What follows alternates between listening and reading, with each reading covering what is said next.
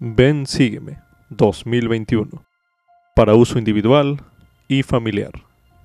Capítulo 2 José Smith Historia, versículos 1 al 26. Lección asignada del 4 al 10 de enero de 2021. Titulado Vi una columna de luz. Al leer José Smith Historia, los versículos del 1 al 26, medite en qué mensaje se encuentra para su vida. ¿Qué es lo que tiene mayor valor para usted y su familia? Anote sus impresiones a continuación. Doctrina y Convenios es un libro que contiene respuestas a oraciones. Muchas de las revelaciones sagradas de este libro se recibieron en respuesta a preguntas. Por tanto, es apto comenzar el estudio de Doctrina y Convenios considerando la pregunta que comenzó el derramamiento de revelación en los últimos días, la pregunta que José Smith hizo en una arboleda en 1820. Una guerra de palabras y tumulto de opiniones había dejado a José confundido en cuanto a la religión y el estado de su alma. Quizá usted pueda identificarse con eso Existen muchas ideas contradictorias y voces convincentes en nuestros días, y cuando queremos catalogar esos mensajes y hallar la verdad, podemos hacer lo que hizo José. Podemos hacer preguntas, estudiar las escrituras, meditar y finalmente preguntar a Dios. En respuesta a la oración de José, descendió una columna de luz del cielo. Dios el Padre y Jesucristo aparecieron y respondieron sus preguntas. El testimonio de José de esa milagrosa experiencia declara de manera audaz que cualquiera que carece de sabiduría puede pedirla a Dios y obtenerla. Todos podemos recibir, si no una visión celestial, por lo menos una visión más clara, iluminada por la luz celestial. Como subtítulo, José Smith es el profeta de la restauración. Esto es correspondiente a José Smith Historia, los capítulos del 1 al 26, los cuales escucharemos a continuación. Debido a las muchas noticias que personas mal dispuestas e insidiosas han hecho circular acerca del origen y progreso de la Iglesia de Jesucristo de los Santos de los Últimos Días, con las cuales sus autores han intentado combatir su reputación como iglesia y su progreso en el mundo.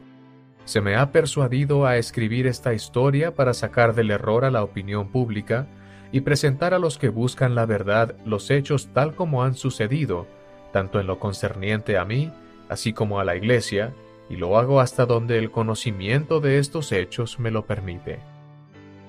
En este relato presentaré con verdad y justicia los varios sucesos que con esta iglesia se relacionan tal como han sucedido o como en la actualidad existen, siendo ocho con este 1838 los años que han transcurrido desde la organización de dicha iglesia. Nací en el año de nuestro Señor 1805, el día 23 de diciembre, en el pueblo de Sharon, condado de Windsor, estado de Vermont. Tendría yo unos 10 años de edad cuando mi padre, que también se llamaba José Smith, salió del estado de Vermont y se trasladó a Palmyra, condado de Ontario, hoy Wayne, estado de Nueva York. Como a los cuatro años de la llegada de mi padre a Palmyra, se mudó con su familia a Manchester, en el mismo condado de Ontario.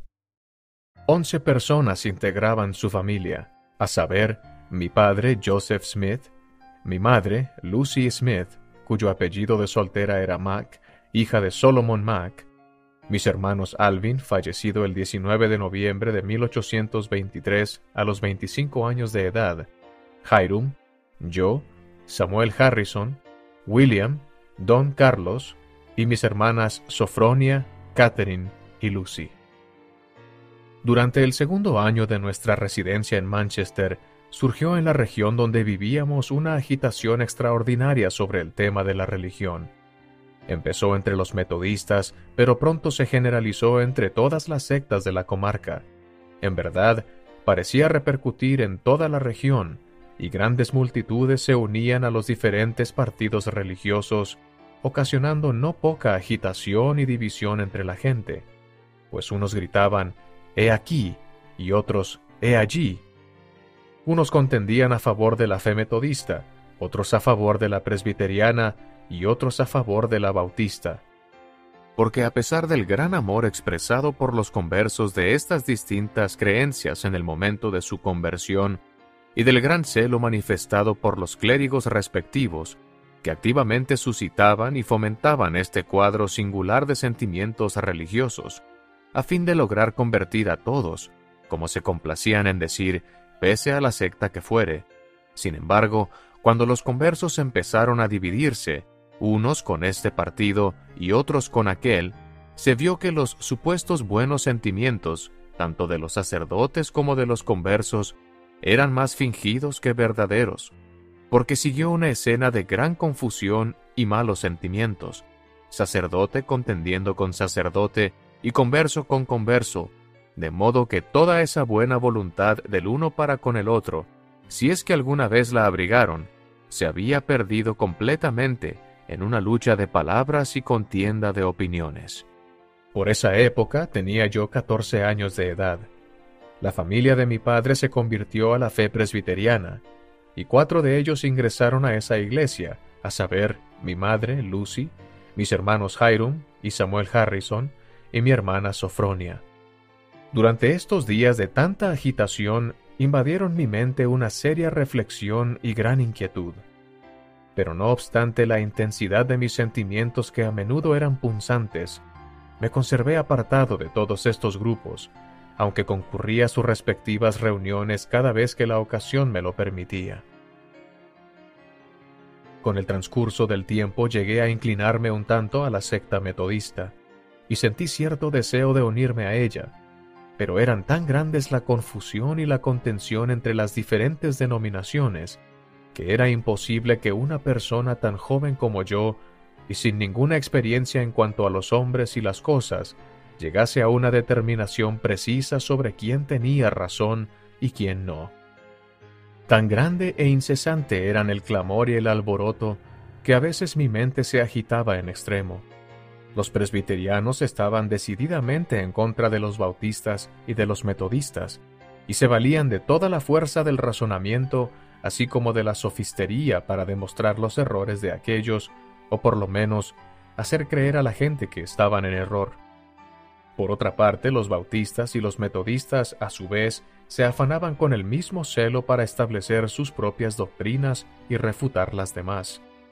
En medio de esta guerra de palabras y tumulto de opiniones, a menudo me decía a mí mismo, ¿qué se puede hacer?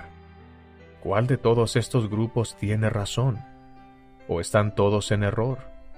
Si uno de ellos es verdadero, ¿cuál es? ¿Y cómo podré saberlo?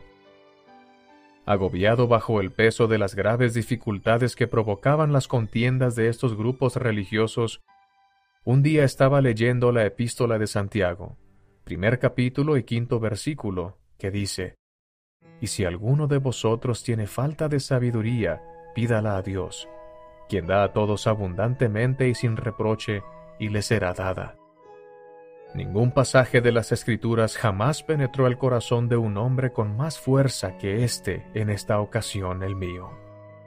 Pareció introducirse con inmenso poder en cada fibra de mi corazón lo medité repetidas veces, sabiendo que si alguien necesitaba sabiduría de Dios, esa persona era yo, porque no sabía qué hacer.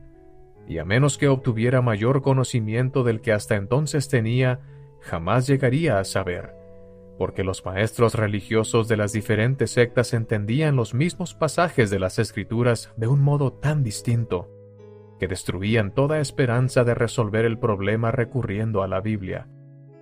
Finalmente llegué a la conclusión de que tendría que permanecer en tinieblas y confusión, o de lo contrario, hacer lo que Santiago aconsejaba, esto es, recurrir a Dios. Al fin tomé la determinación de pedir a Dios, habiendo decidido que si Él daba sabiduría a quienes carecían de ella, y la impartía abundantemente y sin reprochar, yo podría intentarlo. Por consiguiente, de acuerdo con esta resolución mía de recurrir a Dios, me retiré al bosque para hacer la prueba. Fue por la mañana de un día hermoso y despejado, a principios de la primavera de 1820. Era la primera vez en mi vida que hacía tal intento, porque en medio de toda mi ansiedad hasta ahora no había procurado orar vocalmente. Después de apartarme al lugar que previamente había designado, mirando a mi derredor y encontrándome solo, me arrodillé y empecé a elevar a Dios el deseo de mi corazón. Apenas lo hube hecho, cuando súbitamente se apoderó de mí una fuerza que me dominó por completo y surtió tan asombrosa influencia en mí que se me trabó la lengua, de modo que no pude hablar. Una densa oscuridad se formó alrededor de mí y por un momento me pareció que estaba destinado a una destrucción repentina. Mas esforzándome con todo mi aliento por pedirle a Dios que me librara del poder de este enemigo que se había apoderado de mí, y en el momento en que estaba para hundirme en la desesperación y entregarme a la destrucción, no a una ruina imaginaria, sino al poder de un ser efectivo del mundo invisible, que ejercía una fuerza tan asombrosa como yo nunca había sentido en ningún otro ser. Precisamente en este momento de tan grande alarma, vi una columna de luz, más brillante que el sol, directamente arriba de mi cabeza, y esta luz gradualmente descendió hasta descansar sobre mí. No bien se apareció, me sentí libre del enemigo que me había sujetado. Al reposar sobre mí la luz, vi en el aire arriba de mí a dos personajes, cuyo fulgor y gloria no admiten descripción. Uno de ellos me habló, llamándome por mi nombre, y dijo señalando al otro, Este es mi Hijo amado, escúchalo. Había sido mi objeto recurrir al Señor para saber cuál de todas las sectas era la verdadera, a fin de saber a cuál unirme. Por tanto, Luego que me hube recobrado lo suficiente para poder hablar, pregunté a los personajes que estaban en la luz arriba de mí cuál de todas las sectas era la verdadera, porque hasta ese momento nunca se me había ocurrido pensar que todas estuvieran en error, y a cuál debía unirme. Se me contestó que no debía unirme a ninguna, porque todas estaban en error, y el personaje que me habló dijo que todos sus credos eran una abominación a su vista, que todos aquellos profesores se habían pervertido, que con sus labios me honran, pero su corazón lejos está de mí. Enseñan como doctrinas los mandamientos de los hombres, teniendo apariencia de piedad, mas negando el poder de ella. De nuevo me mandó que no me uniera a ninguna de ellas, y muchas otras cosas me dijo que no puedo escribir en esta ocasión. Cuando otra vez volví en mí, me encontré de espaldas mirando hacia el cielo. Al retirarse la luz, me quedé sin fuerzas, pero poco después, habiéndome recobrado hasta cierto punto, volví a casa. Al apoyarme sobre la mesilla de la chimenea, mi madre me preguntó si algo me pasaba. Yo le contesté, pierda cuidado, todo está bien, me siento bastante bien. Entonces le dije, he sabido a satisfacción mía que el presbiterianismo no es verdadero, Parece que desde los años más tiernos de mi vida el adversario sabía que yo estaba destinado a perturbar y molestar su reino. De lo contrario, ¿por qué habían de combinarse en mi contra los poderes de las tinieblas? ¿Cuál era el motivo de la oposición y persecución que se desató contra mí casi desde mi infancia? A los pocos días de haber visto esta visión, me encontré por casualidad en compañía de uno de los ministros metodistas, uno muy activo en la ya mencionada agitación religiosa. Y hablando con él de asuntos religiosos, aproveché la oportunidad para relatarle la visión que yo había visto. Su conducta me sorprendió grandemente. No solo trató mi narración livianamente, sino con mucho desprecio, diciendo que todo aquello era del diablo, que no había tales cosas como visiones ni revelaciones en estos días, que todo eso había cesado con los apóstoles, y que no volvería a ver más. Sin embargo, no tardé en descubrir que mi relato había despertado mucho prejuicio en contra de mí entre los profesores de religión, y fue la causa de una fuerte persecución, cada vez mayor, y aunque no era yo sino un muchacho desconocido, apenas entre los 14 y 15 años de edad, y tal mi posición en la vida que no era un joven de importancia alguna en el mundo. Sin embargo, los hombres de elevada posición se fijaban en mí lo suficiente para agitar el sentimiento público en mi contra y provocar con ello una encarnizada persecución. Y esto fue general entre todas las sectas, todas se unieron para perseguirme. En aquel tiempo me fue motivo de seria reflexión, y frecuentemente lo ha sido desde entonces, Cuán extraño que un muchacho desconocido de poco más de 14 años, y además uno que estaba bajo la necesidad de ganarse un escaso sostén con su trabajo diario, fuese considerado persona de importancia suficiente para llamar la atención de los grandes personajes de las sectas más populares del día, y a tal grado que suscitaba en ellos un espíritu de la más rencorosa persecución y vilipendio. Pero, extraño o no, Así aconteció, y a menudo fue motivo de mucha tristeza para mí. Sin embargo, no por esto dejaba de ser un hecho el que yo hubiera visto una visión. He pensado desde entonces que me sentía igual que Pablo, cuando presentó su defensa ante el rey Agripa y refirió la visión, en la cual vio una luz y oyó una voz. Mas con todo, fueron pocos los que le creyeron. Unos dijeron que estaba mintiendo, otros que estaba loco, y se burlaron de él y lo vituperaron. Pero nada de esto destruyó la realidad de su visión. Había visto una visión, y él lo sabía, y toda la persecución debajo del cielo no iba a cambiar ese hecho. Y aunque lo persiguieran hasta la muerte, aún así sabía, y sabría hasta su último aliento, que había visto una luz así como oído una voz que le habló, y el mundo entero no pudo hacerlo pensar ni creer lo contrario. Así era conmigo. Yo efectivamente había visto una luz, y en medio de la luz vi a dos personajes, los cuales en realidad me hablaron. Y aunque se me odiaba y perseguía por decir que había visto una visión, no obstante era cierto. Y mientras me perseguían y me vilipendiaban, y decían falsamente toda clase de mal en contra de mí por afirmarlo. Yo pensaba en mi corazón, ¿por qué me persiguen por decir la verdad? En realidad he visto una visión. ¿Y quién soy yo para oponerme a Dios? ¿O por qué piensa el mundo hacerme negar lo que realmente he visto? Porque había visto una visión. Yo lo sabía, y sabía que Dios lo sabía, y no podía negarlo ni osaría hacerlo. Por lo menos sabía que haciéndolo ofendería a Dios y caería bajo condenación. Mi mente ya estaba satisfecha en lo que concernía al mundo sectario, que mi deber era no unirme a ninguno de ellos, sino permanecer como estaba hasta que se me dieran más instrucciones.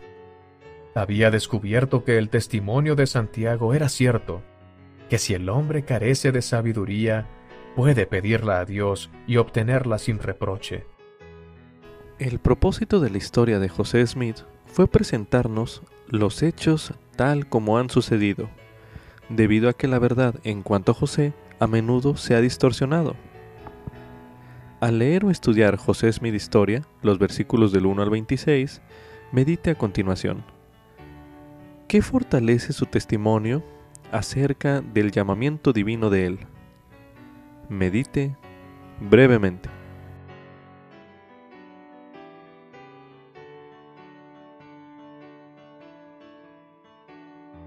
Preste atención en su lectura a las pruebas que encuentre de que el Señor preparó a José Smith para su misión profética. A medida que lea, también podría notar lo que piense o sienta sobre José Smith y su testimonio. A continuación, escucharemos del libro de Santos, tomo 1, los capítulos 1 y 2. A continuación se escuchará Santos, capítulo 1. Capítulo 1. Pedir con fe.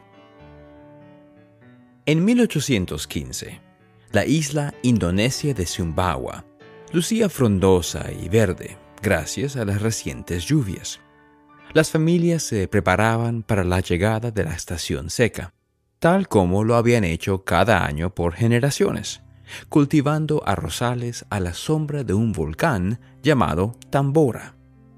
El 5 de abril, tras décadas de inactividad, la montaña despertó rugiendo y arrojando cenizas y fuego. A cientos de kilómetros de distancia, las personas escuchaban lo que parecían disparos de cañón. Se produjeron pequeñas erupciones durante varios días.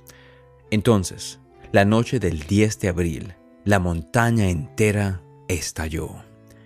Tres columnas ardientes salieron disparadas hacia el cielo y se fusionaron en una enorme explosión. Fuego líquido descendió por la ladera de la montaña y rodeó la aldea que se encontraba al pie del monte. Los turbellinos asolaron la región, arrancando árboles y arrasando las casas. El caos continuó toda aquella noche y al día siguiente, hasta el anochecer. Las cenizas cubrían kilómetros de tierra y mar, y, en algunos lugares, se acumulaban hasta alcanzar más de medio metro de altura. El mediodía parecía la medianoche. El mar embravecido se precipitó sobre la costa, arruinando las cosechas e inundando las aldeas. Durante semanas, Tambora hizo llover cenizas, rocas y fuego. En los meses subsiguientes, los efectos de la erupción se propagaron por todo el planeta. Por todo el mundo, las personas se asombraban de las espectaculares puestas de sol, pero aquellos colores resplandecientes ocultaban los efectos mortales de la ceniza volcánica que circunvolaba la Tierra. Al año siguiente, el clima se tornó impredecible y devastador. La erupción hizo que las temperaturas descendieran en la India y el cólera mató a miles de personas, destrozando familias. En los fértiles valles de China, unas tormentas de nieve reemplazaron el habitual clima apacible del verano, y las lluvias torrenciales destruyeron los cultivos. En Europa, el abastecimiento de alimentos disminuyó, lo que produjo hambre y pánico. En todas partes, la gente buscaba una explicación para el sufrimiento y las muertes que el insólito clima había causado. Las plegarias y los cánticos de hombres santos resonaban en los templos hindúes de la India, los poetas chinos intentaban darle sentido al dolor y las pérdidas. En Francia y Gran Bretaña, sus habitantes caían de rodillas temiendo que les hubiesen sobrevenido las terribles calamidades predichas en la Biblia. En Norteamérica, los ministros religiosos predicaban que Dios estaba castigando a los cristianos desobedientes y elevaban advertencias para avivar los sentimientos religiosos. En esas regiones, la gente acudía en masa a las iglesias y a las reuniones de resurgimiento religioso, ansiosa por saber cómo podían salvarse de la destrucción inminente. La erupción del Tambora afectó el clima de Norteamérica todo el año siguiente. La primavera terminó con nevadas y heladas fatales, y 1816 pasó a la historia como el año que no hubo verano. En Vermont, en el extremo noreste de los Estados Unidos, los cerros pedregosos habían frustrado durante años a un granjero llamado Joseph Smith padre. Pero esa temporada, cuando él y su esposa, Lucy Max Smith, Vieron que sus cultivos se congelaban bajo las interminables heladas. Supieron que afrontarían la ruina económica y un futuro incierto si permanecían donde estaban. A sus 45 años, Joseph, padre, ya no era un joven, y la idea de volver a empezar en nuevas tierras le desalentaba. Él sabía que sus hijos mayores, Alvin, de 18 años, y Hiram, de 16 años, podrían ayudarlo a limpiar el terreno, construir una casa y plantar y cosechar cultivos. Sofronía, su hija de 13 años, tenía edad suficiente para ayudar a Lucy con las tareas de la casa y la granja. Sus hijos menores, Samuel, de 8 años, y William, de 5 años, ayudaban cada vez más. Y Catherine, de 3 años, y recién nacido Don Carlos, algún día tendrían la edad suficiente para contribuir. En cuanto a José, su hijo de 10 años, la situación era diferente. Cuatro años antes, José se había sometido a una operación para sanar una infección que tenía en la pierna, y desde entonces caminaba con una muleta. Aunque comenzaba a sentir que su pierna recuperaba la fuerza, José cojeaba con dolor, y Joseph, padre, no sabía si llegaría a ser tan fuerte como Alvin y Hiram. Confiando en que podrían apoyarse mutuamente, los Smith tomaron la determinación de abandonar su hogar en Vermont para ir en busca de mejores tierras. Al igual que muchos de sus vecinos, Joseph, padre, decidió ir al estado de Nueva York, donde esperaba conseguir una buena granja que pudieran comprar al crédito. Luego, mandaría a traer a Lucy y los niños, y la familia podría volver a comenzar. Cuando Joseph, padre, partió para Nueva York, Alvin y Hiram caminaron junto a él un trecho del camino antes de decirle adiós. Joseph, padre, amaba entrañablemente a su esposa y sus hijos, pero él no había podido brindarles mucha estabilidad en la vida. La mala fortuna y algunas inversiones fallidas habían mantenido a la familia en la pobreza y el desarraigo. Tal vez en el estado de Nueva York todo sería diferente. Al invierno siguiente, José Smith caminó cojeando a través de la nieve junto a su madre, sus hermanos y hermanas. Se dirigían rumbo al oeste hacia una aldea del estado de Nueva York, llamado Palmyra, en cuyas cercanías Joseph, padre, había hallado buenas tierras y esperaba por su familia.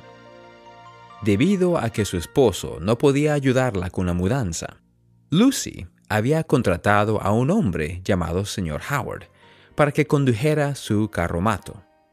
En el trayecto, el señor Howard trató con rudeza las pertenencias de la familia y malgastó en alcohol y apuestas el dinero que le pagaron. Más adelante, al unirse otra familia que viajaba hacia el oeste, el señor Howard echó a José del carromato para que las hijas de la otra familia se sentaran con él mientras dirigía la yunta. Sabiendo cuánto le dolía caminar a José, Alvin y Hiram hicieron frente al señor Howard en varias ocasiones, pero una y otra vez, él los derribó con la empuñadura de su látigo.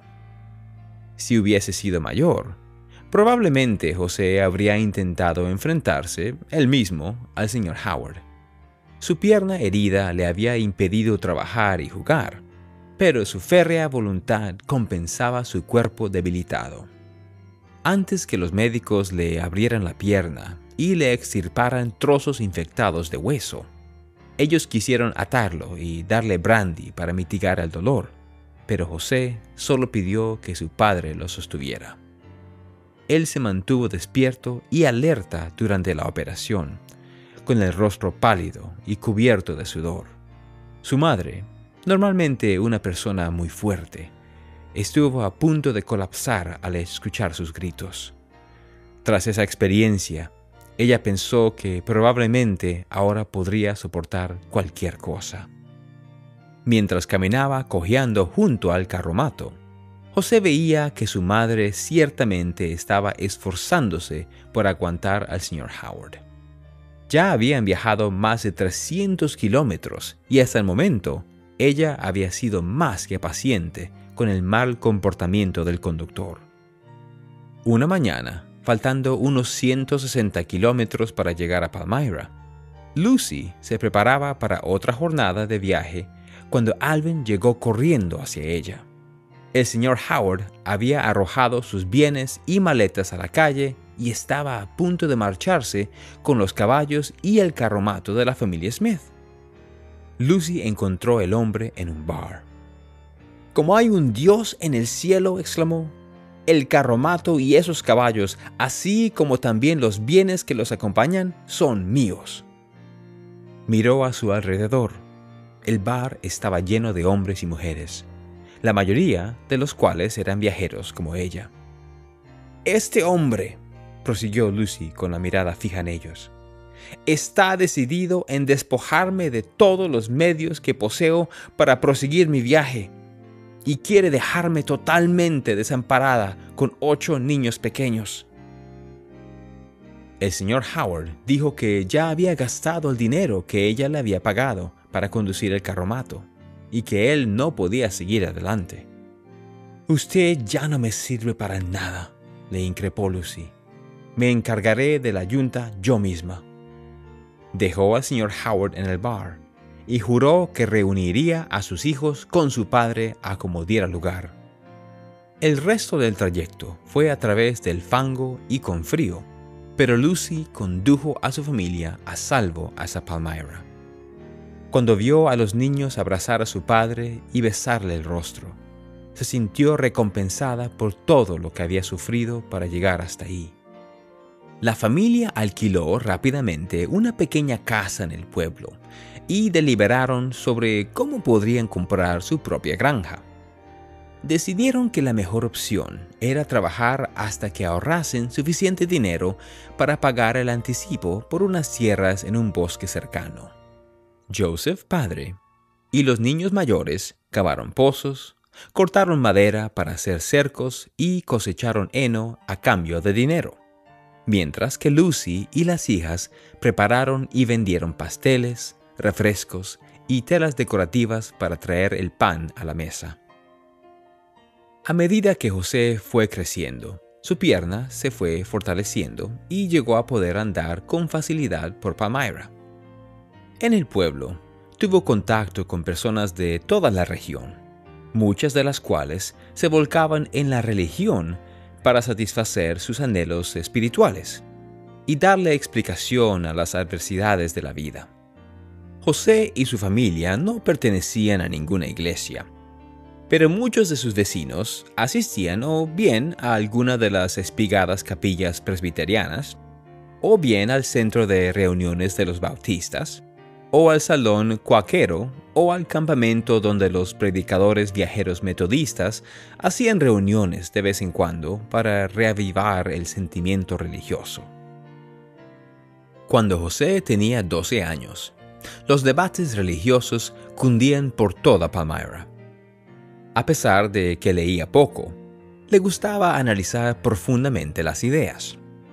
Escuchaba a los predicadores con la esperanza de aprender más acerca de su alma inmortal, pero sus sermones a menudo lo perturbaban.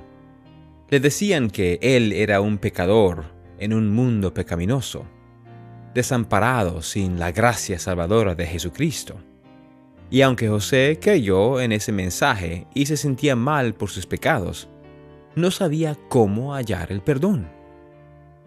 José pensaba que asistir a la iglesia le serviría de ayuda, mas no lograba decidirse por un lugar de adoración.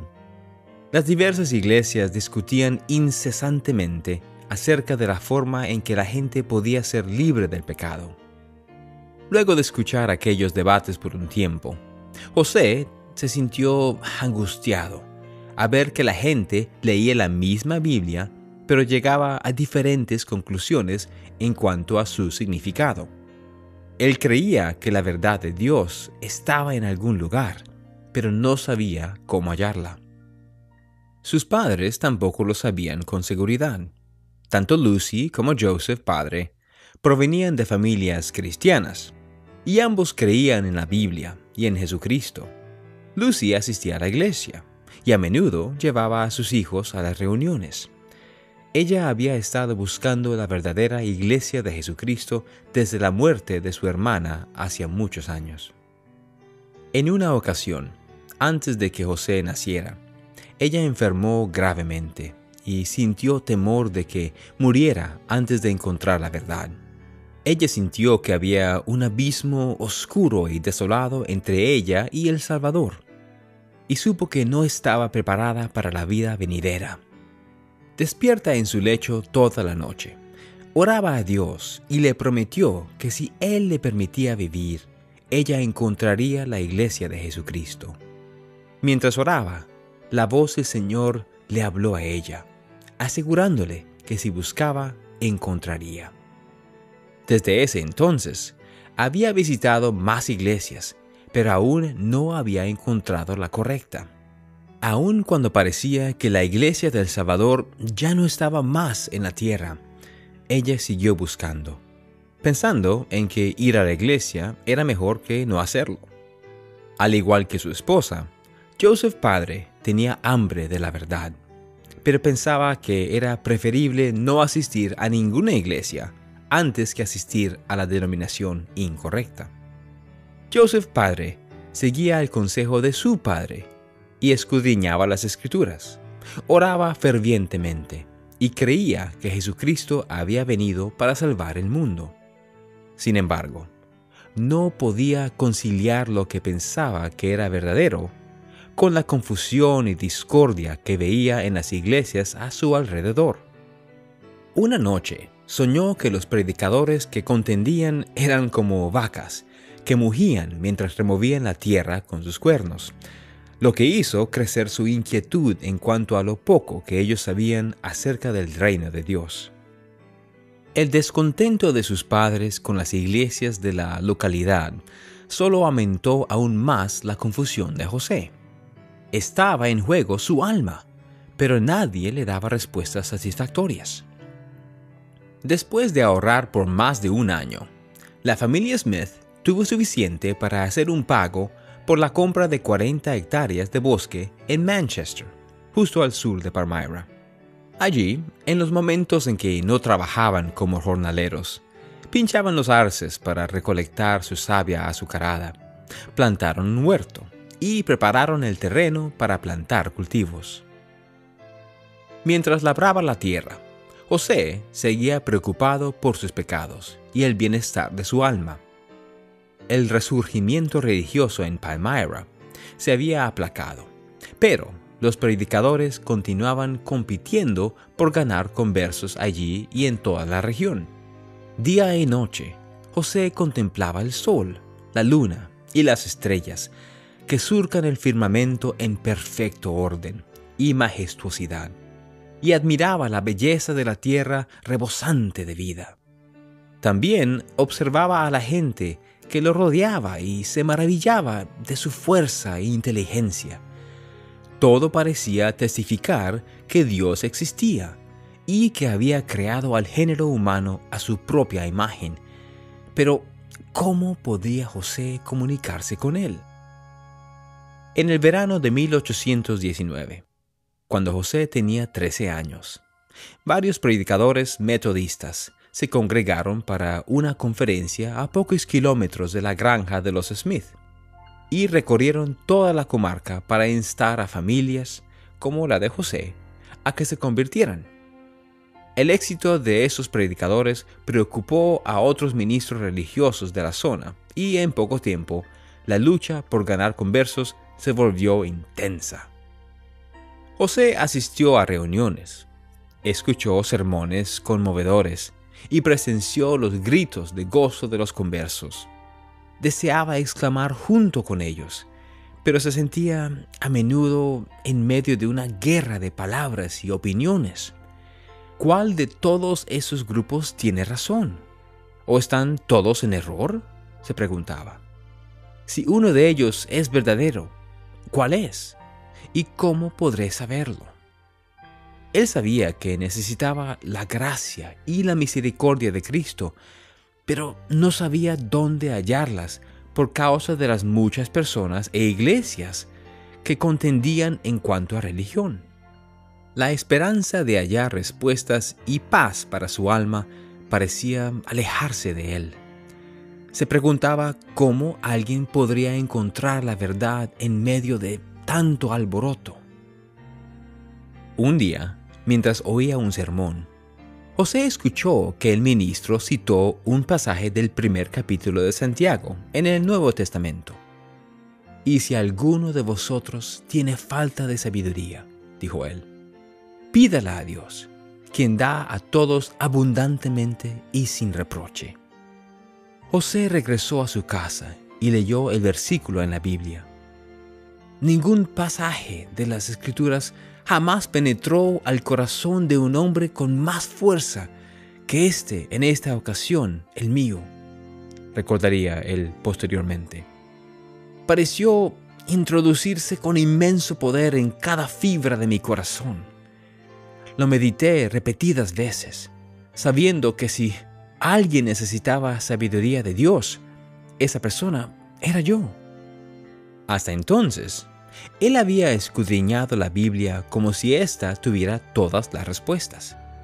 Pero ahora, la Biblia le decía que podía acudir directamente a Dios para recibir respuestas personales a sus preguntas.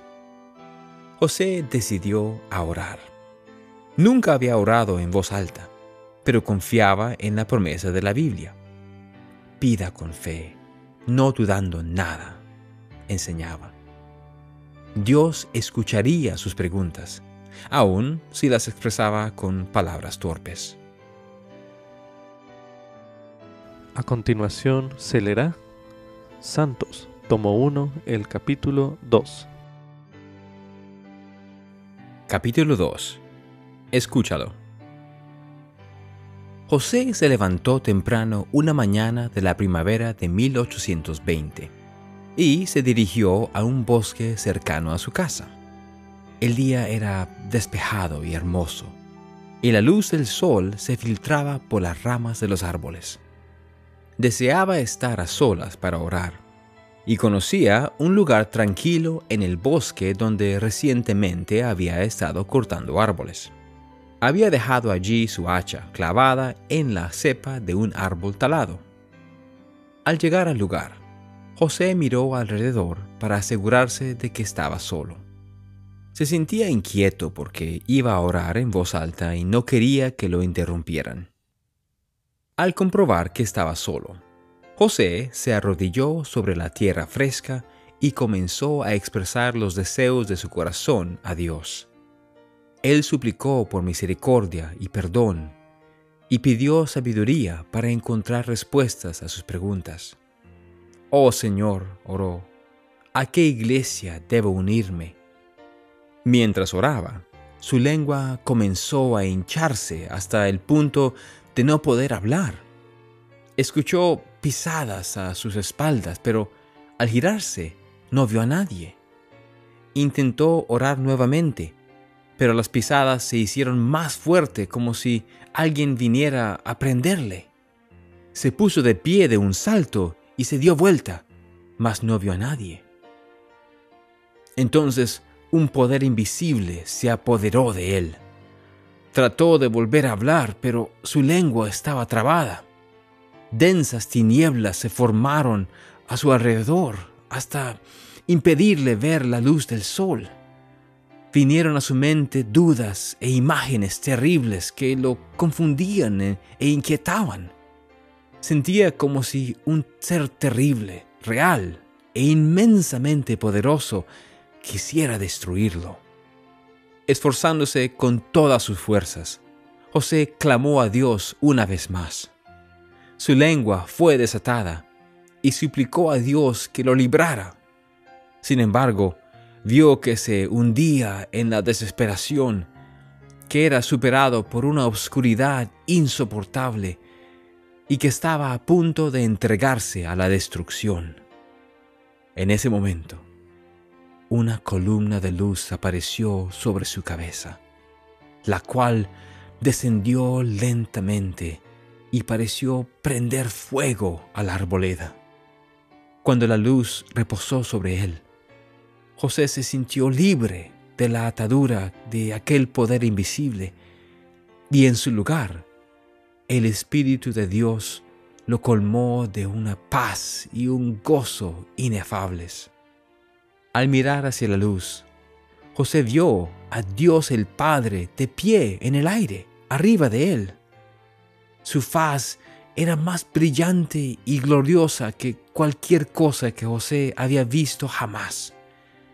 Dios lo llamó por su nombre y señaló a otro ser que apareció a su lado Este es mi Hijo amado, dijo él. Escúchalo. José vio la faz de Jesucristo.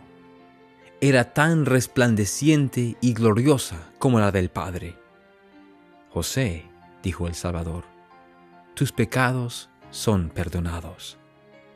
Una vez aliviada su carga, José repitió su pregunta. ¿A qué iglesia debo unirme? No te unas a ninguna de ellas, le dijo el Salvador. Enseñan como doctrinas los mandamientos de los hombres, teniendo apariencia la piedad, mas negando el poder de ella. El Señor le dijo a José que el mundo estaba inmerso en el pecado. Nadie hace lo bueno, explicó él. Se han apartado del Evangelio y no guardan mis mandamientos. Le dijo que las verdades sagradas se habían perdido o corrompido, pero prometió revelar la plenitud de su Evangelio a él, José Smith, en el futuro. Mientras el Salvador hablaba, José vio a hueses de ángeles, y la luz que los rodeaba resplandecía más que el sol a mediodía. He aquí, vengo pronto, dijo Jesús, vestido con la gloria de mi Padre.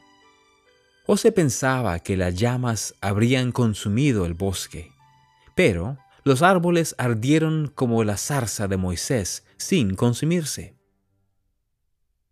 Cuando la luz se desvaneció, José yacía de espaldas en el suelo, mirando hacia el cielo.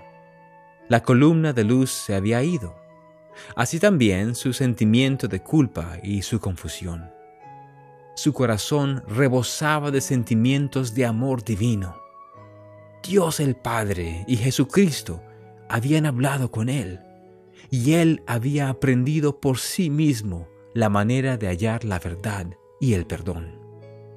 Encontrándose demasiado débil para moverse por motivo de la visión, José permaneció acostado en el bosque hasta que recuperó algo de sus fuerzas.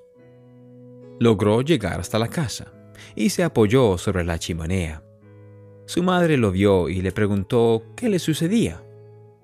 Todo está bien, le aseguré. Me siento bastante bien. Unos días más tarde, mientras conversaba con un predicador, José le contó lo que había visto en el bosque. El predicador había participado activamente en los recientes resurgimientos religiosos, y José esperaba que tomara en serio su visión. Al principio, el predicador trató con ligereza sus palabras. Había personas que, de tiempo en tiempo, aseguraban tener visiones celestiales. Pero luego se enojó y se puso a la defensiva. Y le dijo a José que su historia era del diablo. Los días de visiones y revelaciones habían quedado atrás desde hacía mucho tiempo, le dijo, y no volverían jamás. José se sorprendió pero pronto descubriría que nadie creía en su visión. ¿Por qué habrían de creerle? Tan solo tenía 14 años y prácticamente no había recibido instrucción escolar alguna. Provenía de una familia pobre y probablemente pasaría el resto de su vida trabajando la tierra y haciendo trabajos esporádicos para apenas sobrevivir. No obstante, su testimonio inquietó a algunas personas lo suficiente como para exponer a José a ridículo público. Cuán extraño, pensaba él, que un simple joven, sin trascendencia alguna en el mundo, fuese blanco de tantas amarguras y burlas. ¿Por qué me persiguen por decir la verdad? Quería preguntarles. ¿Por qué piensa el mundo hacerme negar lo que realmente he visto? José se hizo esas preguntas durante toda su vida. Yo efectivamente había visto una luz, y en medio de la luz vi a dos personajes, los cuales en realidad me hablaron, relataría más tarde. Y aunque me odiaba y perseguía por decir que había visto una visión, no obstante, era cierto. Yo lo sabía, y sabía que Dios lo sabía, testificó y no podía negarlo. Una vez que José comprendió que la gente se ponía en su contra cuando él relataba su visión, la reservó mayormente para sí, satisfecho del conocimiento que Dios le había dado.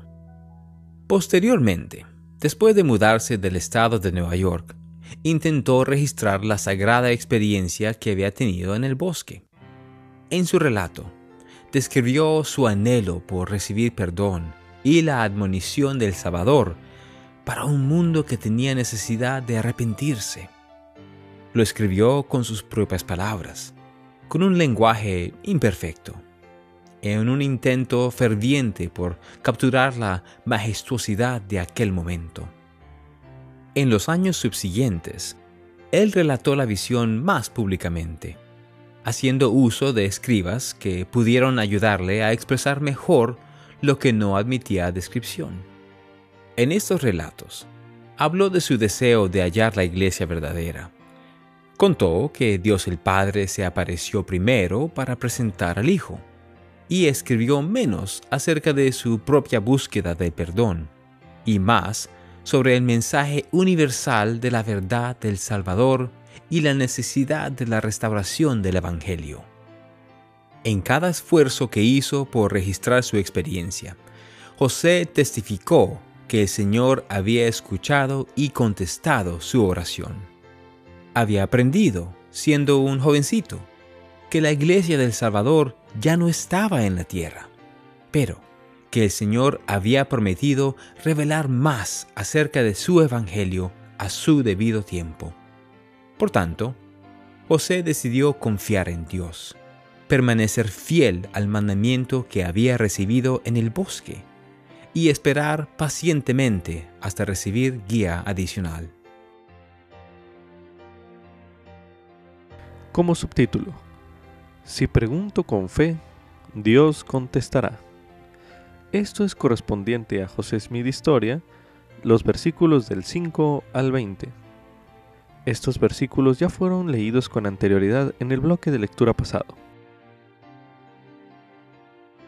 ¿Alguna vez ha tenido usted falta de sabiduría o ha sentido confusión en cuanto a una decisión que tenía que tomar usted? Medite a continuación. ¿Qué aprende usted de la experiencia de José Smith relatada en estos versículos de José Smith Historia? Medite brevemente.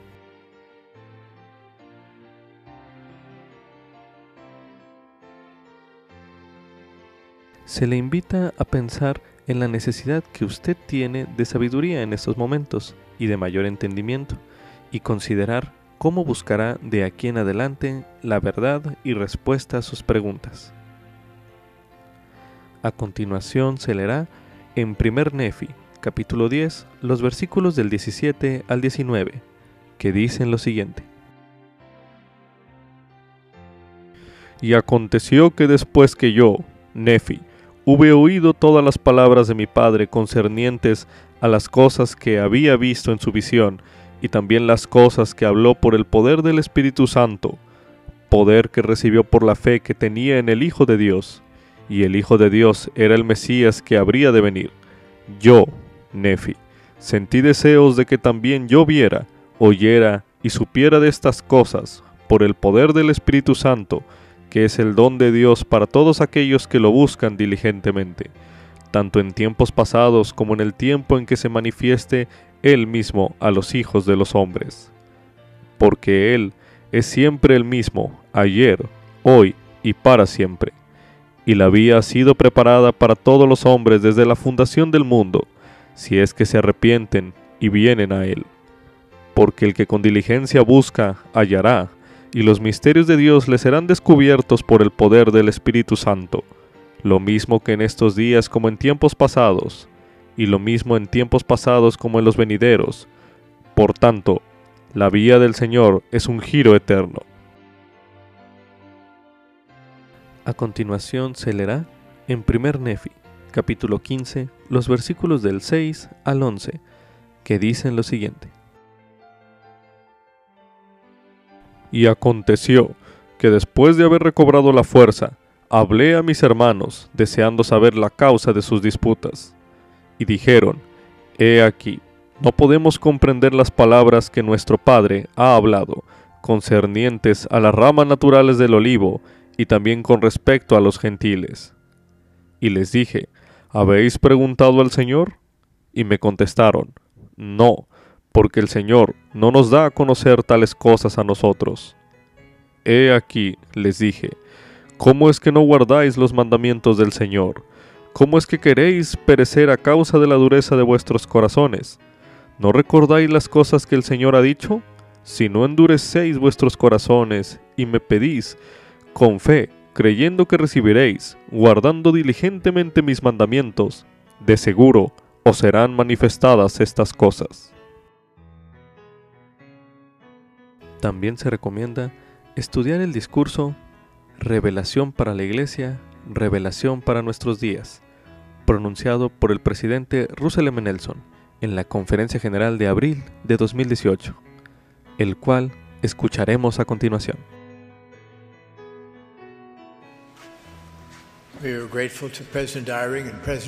Agradecemos al presidente Eyring y al presidente Oaks por sus inspirados mensajes, al igual que al coro del tabernáculo mormón por la hermosa música que nos ha proporcionado esta mañana de Pascua.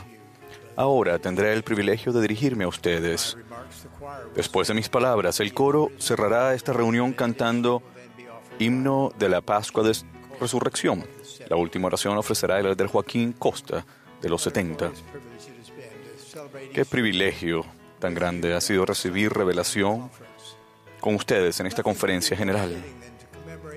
Nada puede ser más especial que poder conmemorar esta Pascua de, Resurrección con ustedes, adorando a aquel que caminó en esta tierra.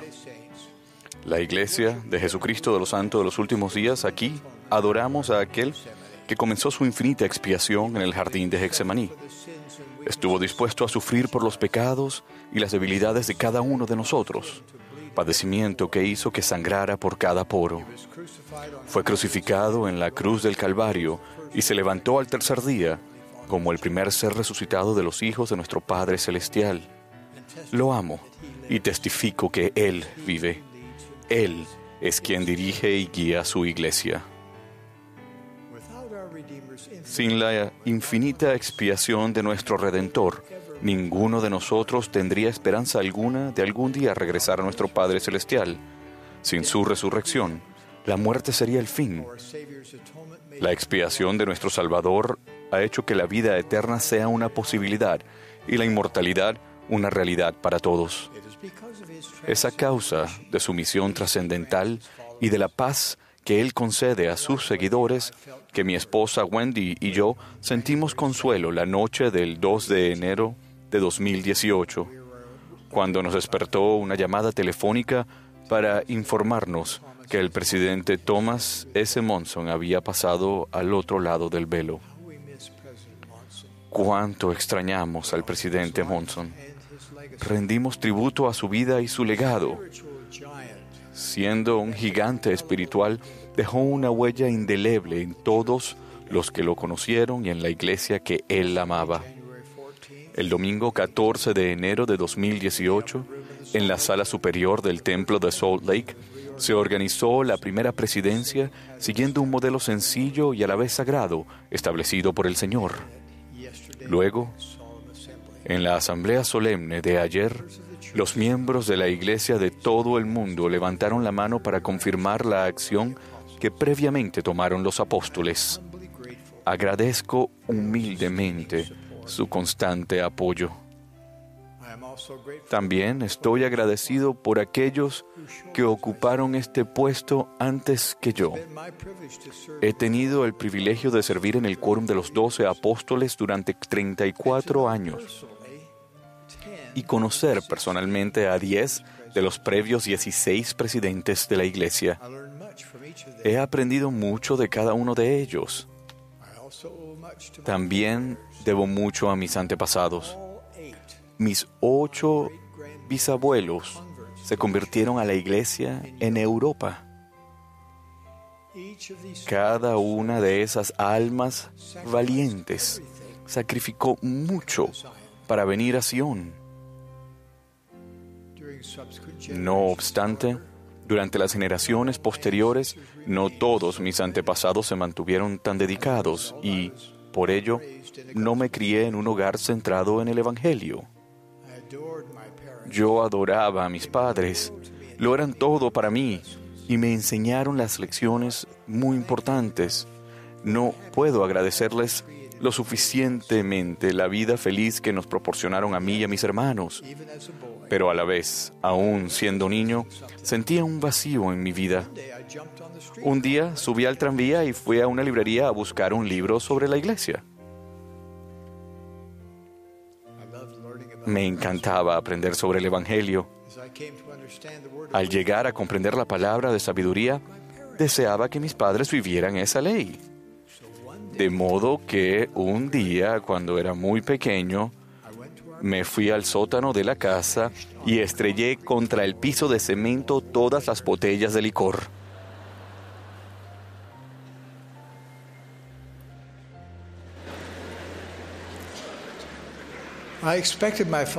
Esperaba que mi padre me castigara, pero nunca dijo una sola palabra. Al madurar y empezar a comprender la magnificencia del plan del Padre Celestial, solía decirme a mí mismo, no quiero un regalo más de Navidad, solo quiero sellarme a mis padres. Ese anhelado evento no ocurrió sino hasta después que mis padres tuvieron más de 80 años. Pero sucedió. No puedo expresar del todo la alegría que sentí ese día y luego cada día después. Del día que ellos se sellaron y yo me sellé a ellos. En 1945, mientras todavía estaba en la Facultad de Medicina, contraje matrimonio con Dancel White en el templo de Salt Lake.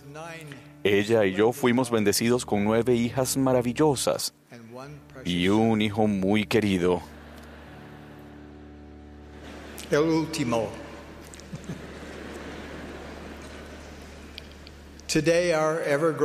Hoy día nuestra familia que sigue creciendo es una de las grandes alegrías de mi vida.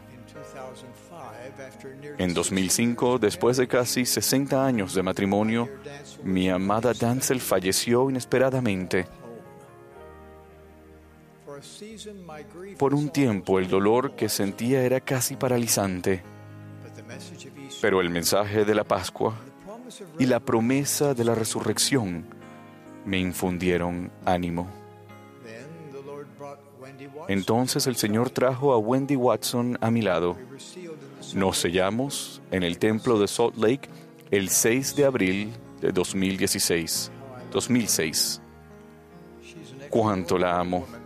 Es una mujer extraordinaria, una gran bendición para mí, para nuestra familia y para toda la iglesia. Cada una de esas bendiciones se ha recibido al buscar y prestar atención a las impresiones del Espíritu Santo. El presidente Lorenzo Snow dijo, ese es el gran privilegio de todo santo de los últimos días, que tenemos el derecho de tener manifestaciones del Espíritu cada día de nuestra vida. Una de las cosas que el Espíritu ha grabado repetidamente en mi mente desde que recibí el nuevo llamamiento como presidente de la Iglesia es cuán dispuesto está el Señor a revelar su disposición y voluntad. El privilegio de recibir revelación es uno de los dones más grandiosos que Dios da a sus hijos. Mediante las manifestaciones del Espíritu Santo, el Señor nos ayudará en todas nuestras rectas aspiraciones. En la sala de operaciones, recuerdo, he estado ante un paciente inseguro acerca de cómo efectuar una intervención quirúrgica sin precedentes. Y he sentido que el Espíritu Santo hacía en mi mente un diagrama de la técnica. Con el fin de reforzar mi propuesta de matrimonio a Wendy, le dije, conozco la revelación y sé cómo recibirla. Como he llegado a descubrir y es muy típico de ella, ella ya había buscado y recibido su propia revelación acerca de nosotros, lo que le dio el valor para decir sí. As a member of the quorum of the 12 Como miembro del quórum de los doce apóstoles, yo oraba a diario para recibir revelación y le daba gracias al Señor cada vez que Él hablaba a mi corazón y a mi mente. Imagínense ese milagro. Cualquiera que sea nuestro llamamiento en la iglesia, podemos orar a nuestro Padre Celestial y recibir orientación y dirección, recibir advertencias sobre peligrosos, peligros y distracciones y ser capaces de lograr cosas que simplemente no podríamos hacer por nosotros mismos. Si de verdad recibimos al Espíritu Santo y aprendemos a discernir y a entender sus impresiones, seremos guiados en los asuntos grandes y pequeños. Cuando hace poco enfrenté la enorme tarea de elegir a dos consejeros, me preguntaba cómo podría escoger a solos dos de doce hombres a quienes amo y respeto. Debido a que sé que la buena inspiración se basa en la buena información, en espíritu de oración me reuní por separado con cada uno de los apóstoles. Después me fui solo a una sala privada del templo y busqué la voluntad del Señor. Testifico que el Señor me indicó que seleccionara al presidente Dallin H. Oaks y al presidente Henry B. Eyring para servir como mis consejeros de la primera presidencia. De igual manera testifico que el Señor inspiró el llamamiento del elder Garrett W. Gong y el elder Ulises Suárez para que fuesen ordenados como sus apóstoles. Les doy la bienvenida a esta singular hermandad de servicio. Cuando nos reunimos como consejo de la primera presidencia y quórum de los doce, nuestras salas de reunión se convierten en salas de revelación. El Espíritu está palpablemente presente. Al tratar asuntos complejos, se despliega un emocionante proceso a medida que cada apóstol expresa libremente sus ideas y puntos de vista. Aunque tal vez nuestras perspectivas iniciales difieran, el amor que sentimos el uno por el otro es constante. Nuestra unidad nos ayuda a discernir la voluntad del Señor para su iglesia. En nuestras reuniones, la mayoría nunca manda. En espíritu de oración, nos escuchamos unos a otros y hablamos entre nosotros hasta que estamos unidos. Entonces, cuando hemos llegado a un acuerdo cabal, la influencia unificadora del Espíritu Santo es electrizante. Llegamos a sentir lo que sabía el profeta José Smith cuando enseñó, por la unidad de sentimientos, obtenemos poder con Dios. Ningún miembro de la primera presidencia o del quórum de los doce jamás dejaría a su propio y mejor criterio las decisiones respecto a la iglesia del Señor. Hermanos y hermanas, ¿cómo podemos llegar a ser nosotros los siervos semejantes a Cristo que el Señor necesita que seamos? ¿Cómo podemos encontrar respuestas a las preguntas que nos dejan perplejos? Si algo nos enseña la experiencia trascendental que tuvo José Smith en la arboleda sagrada, es que los cielos están abiertos y que Dios habla a sus hijos. El profeta José Smith estableció un patrón que hemos de seguir al resolver nuestras preguntas. Atraído a la promesa de Santiago de que si carecíamos de sabiduría, podíamos pedirla a Dios, el joven José llevó su pregunta directamente al Padre Celestial. Él procuró revelación personal y esa búsqueda dio comienzo a esta última dispensación. Del mismo modo, ¿a qué dará comienzo la búsqueda que ustedes inician? ¿De qué sabiduría carecen? ¿Qué necesidad sienten que les urge saber o comprender? Sigan el ejemplo del profeta José. Encuentren un lugar tranquilo a donde pueden ir con regularidad. Humíllense ante Dios. Derramen su corazón a su Padre Celestial. Pregunten y pidan consuelo. Acudan a Él. Oren en el nombre de Jesucristo acerca de sus preocupaciones, sus temores, sus debilidades. Sí, los anhelos mismos de su corazón. Y luego escuchen. Anoten las ideas que acudan a su mente, escriban sus sentimientos y denles seguimiento con las acciones que se les indique tomar. A medida que repitan este proceso día tras día, mes tras mes, año tras año, podrán crecer en el principio de la revelación. ¿Dios realmente quiere hablarles? Sí. Tan inútil le sería al hombre extender su débil brazo para contener el río Missouri en su, curs- en su curso, como evitar que el Todopoderoso derrame conocimiento desde el cielo sobre la cabeza de los santos de los últimos días. No tienen que preguntarse qué es verdad. No tienen que preguntarse en quién pueden confiar de manera segura. Mediante la revelación personal pueden recibir su propio testimonio de que el libro de Mormón es la palabra de Dios, de que José Smith es un profeta y de que esta es la iglesia del Señor.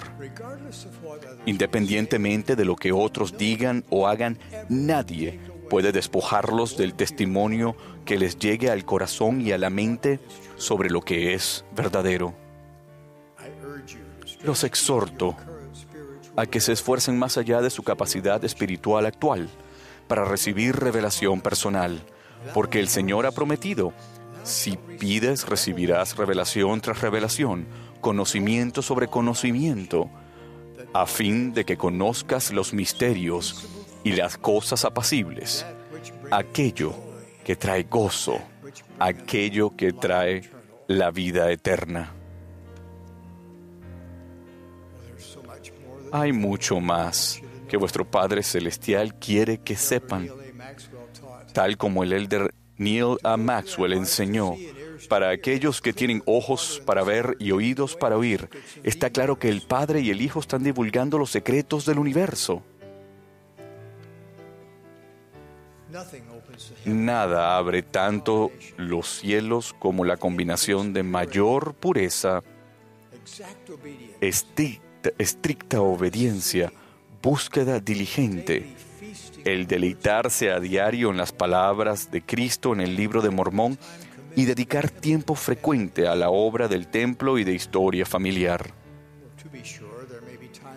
Indudablemente, tal vez haya ocasiones en que piensen que los cielos están cerrados, pero les prometo que a medida que sigan siendo obedientes, expresando gratitud por cada bendición que el Señor les dé, y en tanto honren con paciencia el tiempo del Señor, se les dará el conocimiento y la comprensión que buscan.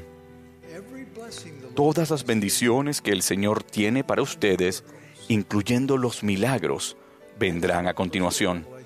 Eso es lo que la revelación personal les traerá. Soy optimista en cuanto al futuro.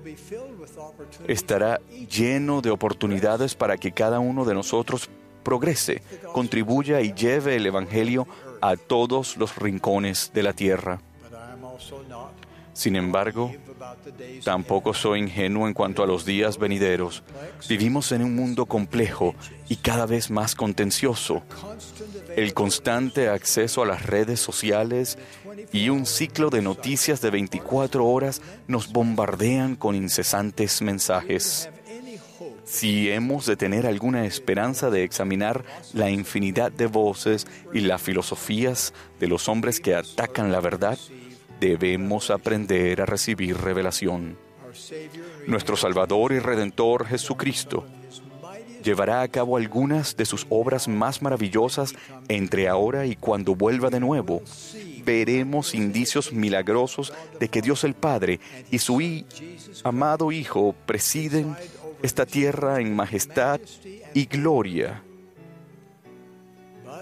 Pero en los días futuros no será posible sobrevivir espiritualmente sin la influencia guiadora, orientadora y consoladora del Espíritu Santo. Mis amados hermanos y hermanas, les suplico que aumenten su capacidad espiritual para recibir revelación. Permitan que este domingo de Pascua de Resurrección sea un momento decisivo en su vida. Elijan hacer el trabajo espiritual que se necesita para disfrutar del don del Espíritu Santo y oír la voz del Espíritu con mayor frecuencia y claridad. Al igual que Moroni, en esta Pascua de Resurrección los exhorto a venir a Cristo y procurar toda buena dádiva, empezando con el don del Espíritu Santo, el cual puede cambiar y cambiará sus vidas. Somos seguidores de Jesucristo. La verdad más importante que el Espíritu Santo jamás le testificará es que Jesús es el Cristo, el Hijo del Dios viviente. Él vive. Él es nuestro intercesor ante el Padre, nuestro ejemplo y nuestro Redentor. En este domingo de Pascua de Resurrección conmemoramos su sacrificio expiatorio, su resurrección literal y su divinidad. Esta es su iglesia, restaurada mediante el profeta José Smith. Testifico de ello con mi expresión de amor por cada uno de ustedes. En el sagrado nombre de Jesucristo. Amén. Como subtítulo, ¿por qué hay varios relatos de la primera visión? Esto es correspondiente a José Smith Historia, los versículos del 15 al 20. Estos versículos ya han sido leídos con anterioridad en bloques de lectura pasados. Durante su vida, José Smith dejó constancia de su experiencia en la arboleda sagrada por lo menos en cuatro ocasiones, a menudo por medio de un escriba. Además, varios relatos de segunda mano fueron escritos por personas que escucharon a José hablar sobre su visión. Aun cuando esos relatos difieren en algunos detalles, dependiendo del público y el entorno, por lo demás son congruentes y cada relato agrega detalles que ayudan a entender mejor la experiencia de José Smith, tal como cada uno de los cuatro evangelios nos ayuda a entender mejor el ministerio del Salvador. Para leer los otros relatos de José, véase Relatos de la Primera Visión, uno de los temas del Evangelio, disponible en topics.churchofjesuschrist.org. A continuación se releerá un breve extracto del tema del Evangelio, Relatos de la Primera Visión, el cual se leerá a continuación. Relatos de la primera visión. Cada recuento de la primera visión, bien sea de José Smith o de sus contemporáneos, tiene su propia historia y contexto, lo que influyó en cómo el acontecimiento se recordó, se comunicó y se registró. A continuación se analizan esos relatos. Relato de 1832. Este es el relato más antiguo conocido de la primera visión, el único relato escrito por José Smith de su propia mano. Se encuentra en una autobiografía corta e inédita que José Smith produjo en la segunda mitad de 1832. En el relato, José Smith describió que era consciente de sus pecados y que estaba frustrado por no poder encontrar una iglesia como aquella sobre la cual había leído en el Nuevo Testamento, y que lo llevaría a la redención. Hizo hincapié en la expiación de Jesucristo y la redención personal que ésta ofrecía. Escribió que el Señor se le apareció y le perdonó sus pecados. Como resultado de la visión, José sintió regocijo y amor. Sin embargo, tal como él lo indicó, no pudo encontrar a ninguna persona que creyese su historia. Relato de 1835 En el otoño de 1835, José Smith relató su primera visión a Robert Matthews, un visitante en Kirtland, Ohio. El recuento, grabado en el diario de José por su escriba Warren Parrish, resalta su intento de descubrir qué iglesia era la correcta, la oposición que sintió mientras estaba orando y la aparición de un personaje divino y de otro poco después. Ese relato también menciona la aparición de ángeles en la visión. Relato de 1838 La narración de la primera visión que los santos de los últimos días conocen mejor es la de 1838, publicada por primera vez en 1842 en el diario Times and Seasons de la iglesia en Nauvoo, Illinois. El relato era parte de una historia más larga, dictada por José Smith entre periodos de intensa oposición. Mientras que el relato de 1832 pone énfasis en la historia más personal de José Smith sobre un joven en busca del perdón, el relato de 1838 se centra en la visión como el comienzo del crecimiento y progreso de la Iglesia. Al igual que en el relato de 1835, la pregunta central de la narración es ¿cuál es la Iglesia correcta? Relato de 1842 Fue escrito en respuesta a la petición de John Wentworth, director de Chicago Democrat, para obtener información acerca de los santos de los últimos días. Este relato se imprimió en el diario Times and Seasons en 1842. La Carta Wentworth, como se conoce comúnmente, también es la fuente de los llamados artículos de fe. El relato, escrito para que fuese publicado para una audiencia que no estaba familiarizada con las creencias mormonas, es conciso y directo. Como con los relatos anteriores, José Smith señaló la confusión que sintió y la aparición de dos personajes en respuesta a su oración. Al año siguiente, José Smith envió este relato con pequeñas modificaciones a un historiador llamado Israel Daniel Rupp, quien lo publicó como un capítulo en su libro Toda la Iglesia, la historia original de las denominaciones religiosas que existen actualmente en los Estados Unidos. Narraciones de segunda mano. Además de estos relatos del propio José Smith, cinco relatos fueron escritos por contemporáneos que oyeron a José Smith hablar acerca de la visión. Conclusión.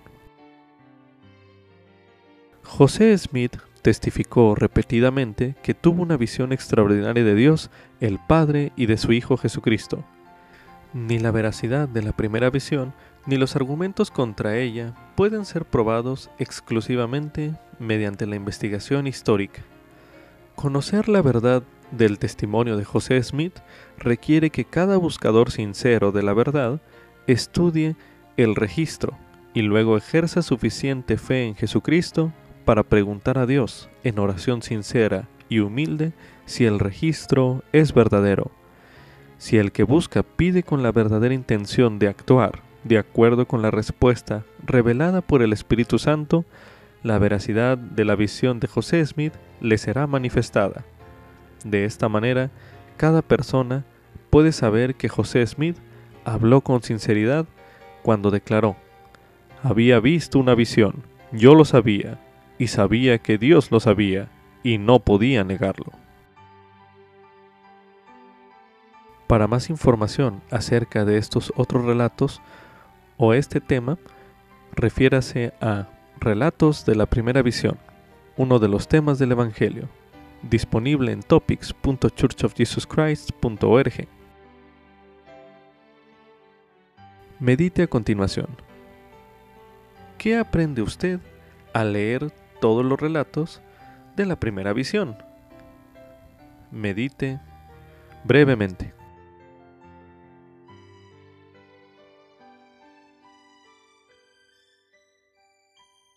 Como subtítulo, la primera visión dio inicio a la restauración del Evangelio de Jesucristo.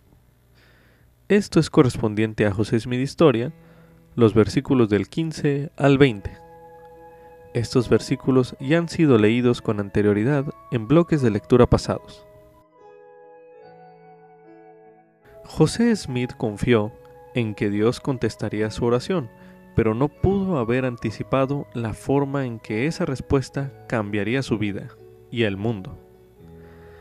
Al leer en cuanto a la experiencia de José, medite en cuanto al modo en que la primera visión ha cambiado su vida. Por ejemplo, podría completar esta oración de diferentes maneras. Debido a que la primera visión tuvo lugar, sé que se recomienda coloque pausa al video y haga este ejercicio ahora mismo.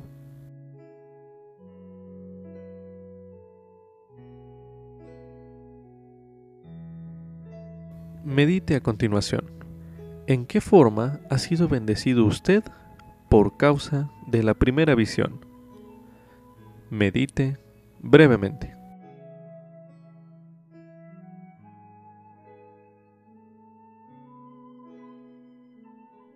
También se recomienda ver el video Pide a Dios, la primera visión de José Smith, un video disponible en churchofjesuschrist.org.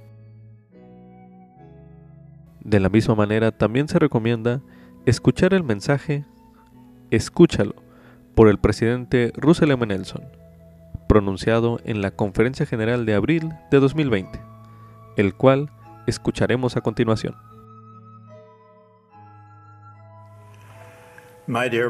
Queridos hermanos y hermanas, cuán agradecido estoy de que hayamos podido reunirnos hoy mediante la tecnología para adorar juntos en esta mañana de domingo. Qué bendecidos somos de saber que se ha restaurado el Evangelio de Jesucristo en la tierra. En las últimas semanas, la mayoría de nosotros hemos experimentado alteraciones en nuestras vidas personales, terremotos, incendios, inundaciones, plagas y sus secuelas. Han trastocado la vida diaria y han provocado escasez de alimentos, artículos básicos y ahorros. En medio de todo esto los felicito y les agradezco que hayan decidido acompañarnos y escuchar la palabra del Señor en estos tiempos tumultuosos. Al unirse con nosotros aquí en esta conferencia, la oscuridad creciente que acompaña a la tribulación hace que la luz de Cristo brille con mayor fulgor. Solo piensen en el bien que podemos hacer cada uno de nosotros en estos tiempos de agitación mundial. Su amor por el Salvador y su fe en Él pueden ser el factor que promueva que alguien descubra la restauración de la plenitud del Evangelio de Jesucristo. En los dos últimos años, la hermana Nelson y yo nos hemos reunido con miles de ustedes por todo el mundo. Nos hemos congregado en auditorios al aire libre y en salas de fiesta de hoteles. En cada escenario he sentido que estaba en presencia de los elegidos del Señor y que estaba viendo cómo ocurría ante mis ojos el recogimiento de Israel. Vivimos en el día que nuestros antepasados con ansiosa expectativa han aguardado.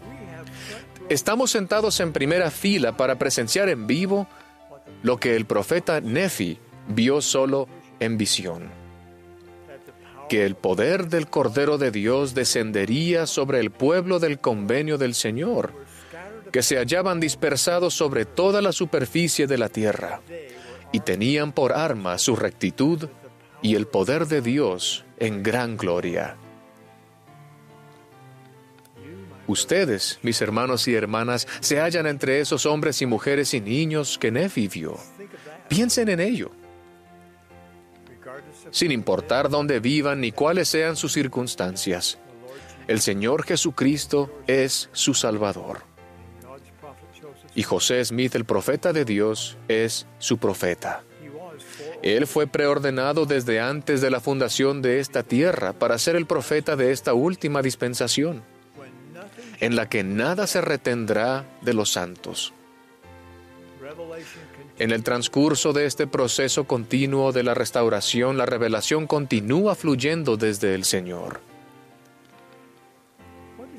¿Qué significado tiene para ustedes que el Evangelio de Jesucristo se ha restaurado en la tierra? Significa que ustedes y sus familias pueden sellarse para siempre. Significa que gracias a que han sido bautizados por alguien con autoridad de Jesucristo y han sido confirmados miembros de su iglesia, pueden disfrutar de la compañía constante del Espíritu Santo. Él los guiará y protegerá. Significa que nunca quedarán sin consuelo o sin acceso al poder de Dios para recibir su ayuda. Significa que el poder de Dios puede bendecirlos cuando reciban las ordenanzas esenciales y hagan convenios con Dios y los guarden. Estas verdades sirven de ancla a nuestras almas, en particular en los tiempos en que ruge la tempestad. El libro de Mormón registra el clásico surgimiento y la caída de dos civilizaciones importantes. Su narración demuestra cuán fácil es para la mayoría del pueblo olvidarse de Dios. Rechazar las admoniciones de los profetas del Señor y buscar el poder, la popularidad y los placeres de la carne. Reiteradamente, los profetas anteriores han declarado al pueblo grandes cosas y maravillosas, las cuales no creyeron. No es diferente en nuestros días. A lo largo de los años, se han escuchado cosas grandes y maravillosas pronunciadas desde púlpitos dedicados por toda la tierra. Sin embargo, la mayoría de las personas no aceptan esas verdades, bien sea porque no saben dónde buscarlas, o porque escuchan a aquellos que no poseen toda la verdad, o porque han rechazado la verdad a cambio de intereses mundanales. El adversario es astuto durante miles de años, Él ha estado haciendo que lo bueno parezca malo y lo malo bueno. Sus mensajes suelen ser estruendosos, atrevidos y arrogantes. Sin embargo, los mensajes de nuestro Padre Celestial son sumamente diferentes. Él se comunica con sencillez, en voz baja y con tan asombrosa claridad que no podemos malentenderlo. Por ejemplo, cada vez que Él ha presentado a su Hijo unigénito a seres mortales en la tierra, lo ha hecho usando muy pocas palabras.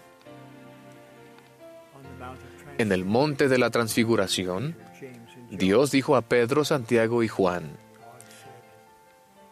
Este es mi Hijo amado, a Él oíd.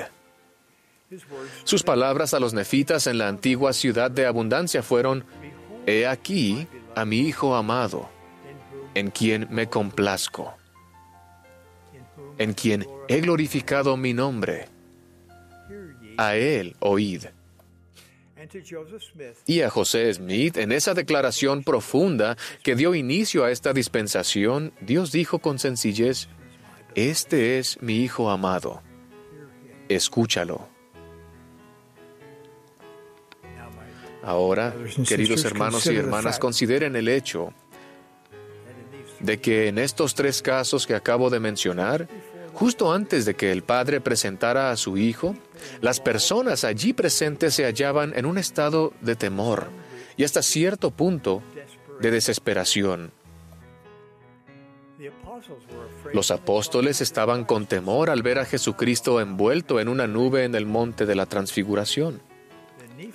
Los nefitas sentían temor, luego de haber padecido por la destrucción y las tinieblas durante varios días. José Smith se hallaba bajo las garras de una fuerza tenebrosa justo antes de que se abrieran los cielos.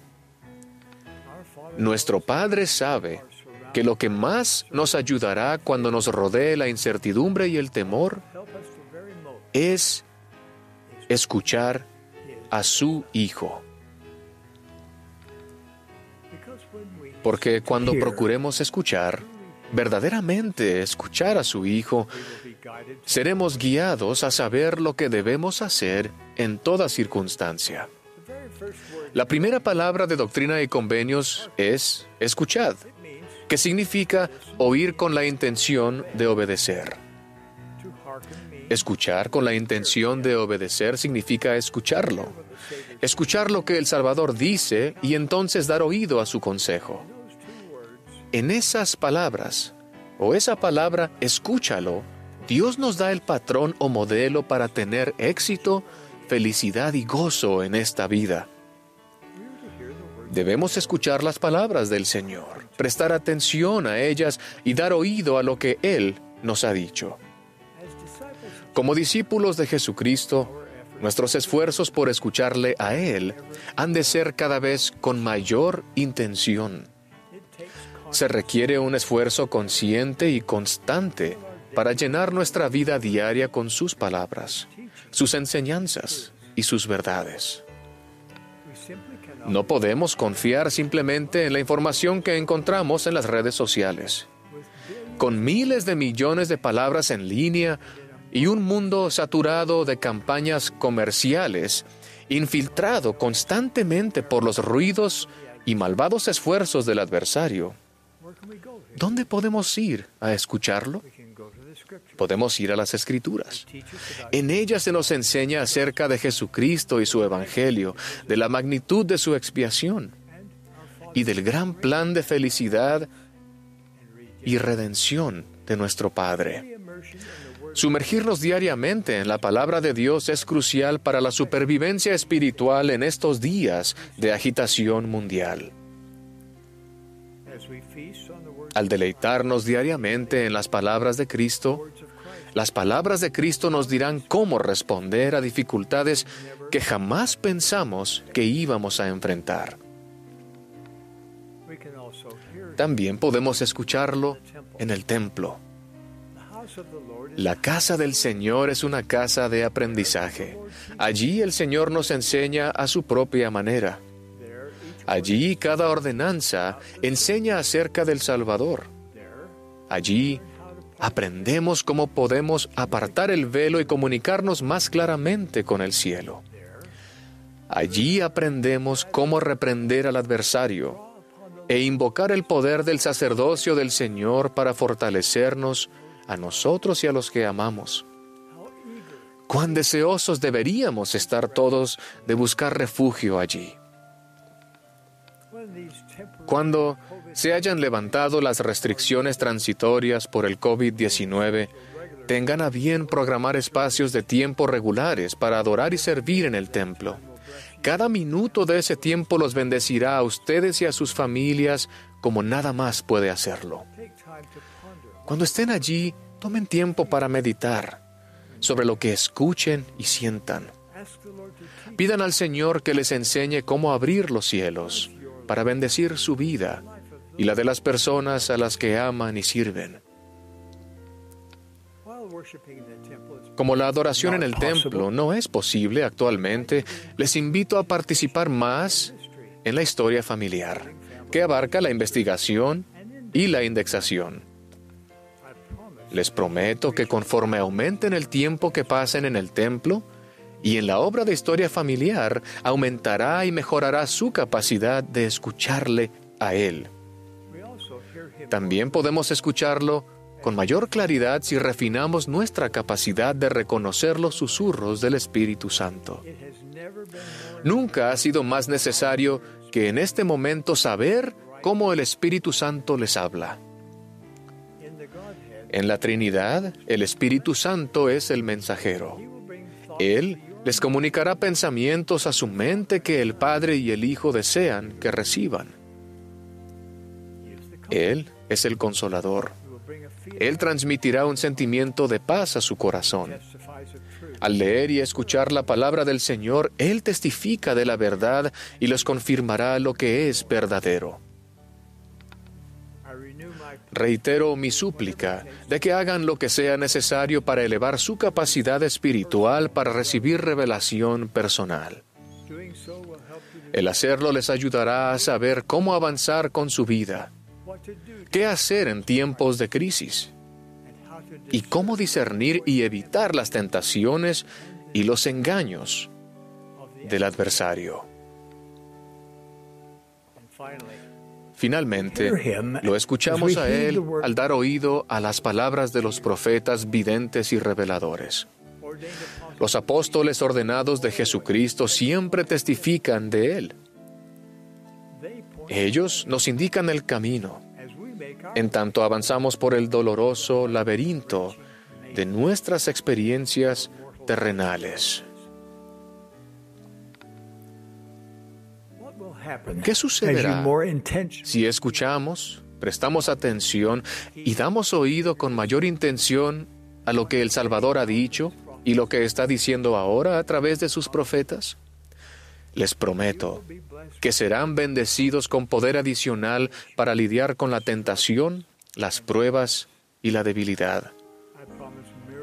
Les prometo milagros en sus matrimonios, sus relaciones familiares y sus trabajos diarios.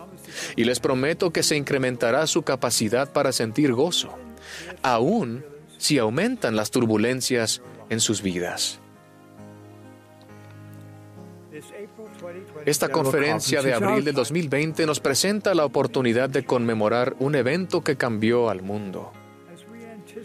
Al prever el bicentenario de la primera visión, recibida por José Smith, la primera presidencia y el quórum de los doce apóstoles, reflexionamos en lo que podríamos hacer para conmemorar de forma apropiada este acontecimiento especial. Dicho acontecimiento dio inicio a la restauración del Evangelio de Jesucristo e introdujo la dispensación del cumplimiento de los tiempos. Nos preguntamos si se debería erigir otro monumento. Pero al considerar el impacto y el efecto histórico y mundial de la primera visión, tuvimos la impresión de establecer un monumento no de granito ni de piedra, sino de palabras. Palabras de proclamación solemne y sagrada, escritas no para esculpirse en tablas de piedra, sino palabras que pudiesen grabarse en tablas de carne del corazón de todos los seres humanos. Durante los 190 años transcurridos desde que se organizó la Iglesia, se han emitido solo cinco proclamaciones, siendo la última La familia, una proclamación para el mundo, presentada por el presidente Gordon B. Hinckley en 1995. Al contemplar esta época importante en la historia del mundo y el mandato del Señor de acelerar el recogimiento de Israel en preparación para la segunda venida de Jesucristo, nosotros, la primera presidencia y el quórum de los doce apóstoles, promulgamos la siguiente declaración.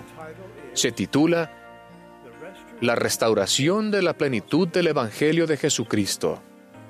Una proclamación para el mundo en el Bicentenario.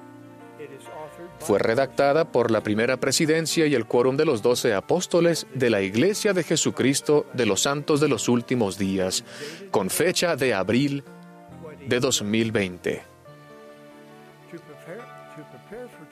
Para prepararnos para el día de hoy, grabé un video de esta proclamación en la arboleda sagrada donde José Smith vio al Padre y al Hijo.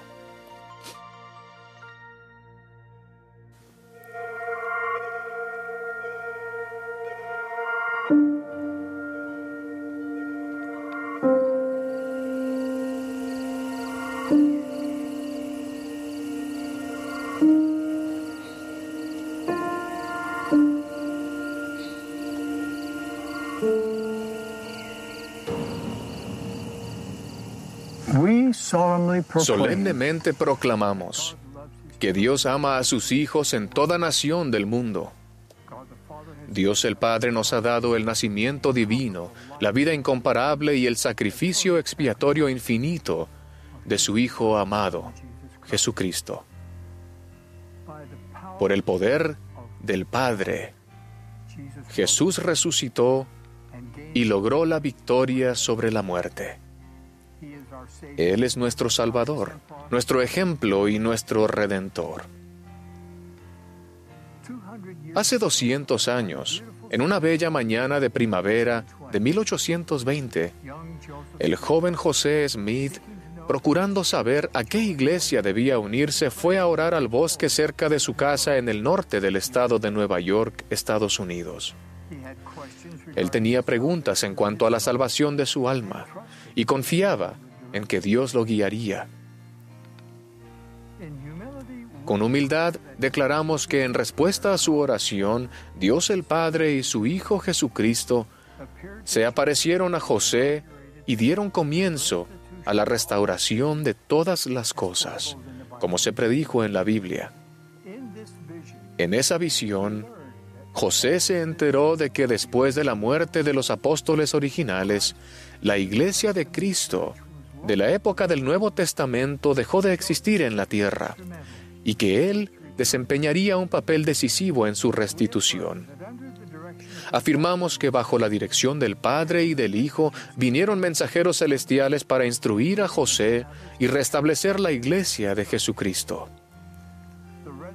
Juan el Bautista, como ser resucitado, restauró la autoridad para bautizar por inmersión para la remisión de pecados. Tres de los doce apóstoles originales, Pedro, Santiago y Juan, restauraron el apostolado y las llaves de la autoridad del sacerdocio. También vinieron otros, entre ellos Elías el profeta, quien restauró la autoridad para unir a las familias por siempre en relaciones eternas que trascienden la muerte. También damos testimonio de que a José Smith se le dio el don y el poder de Dios para traducir un registro antiguo, el libro de Mormón, otro testamento de Jesucristo.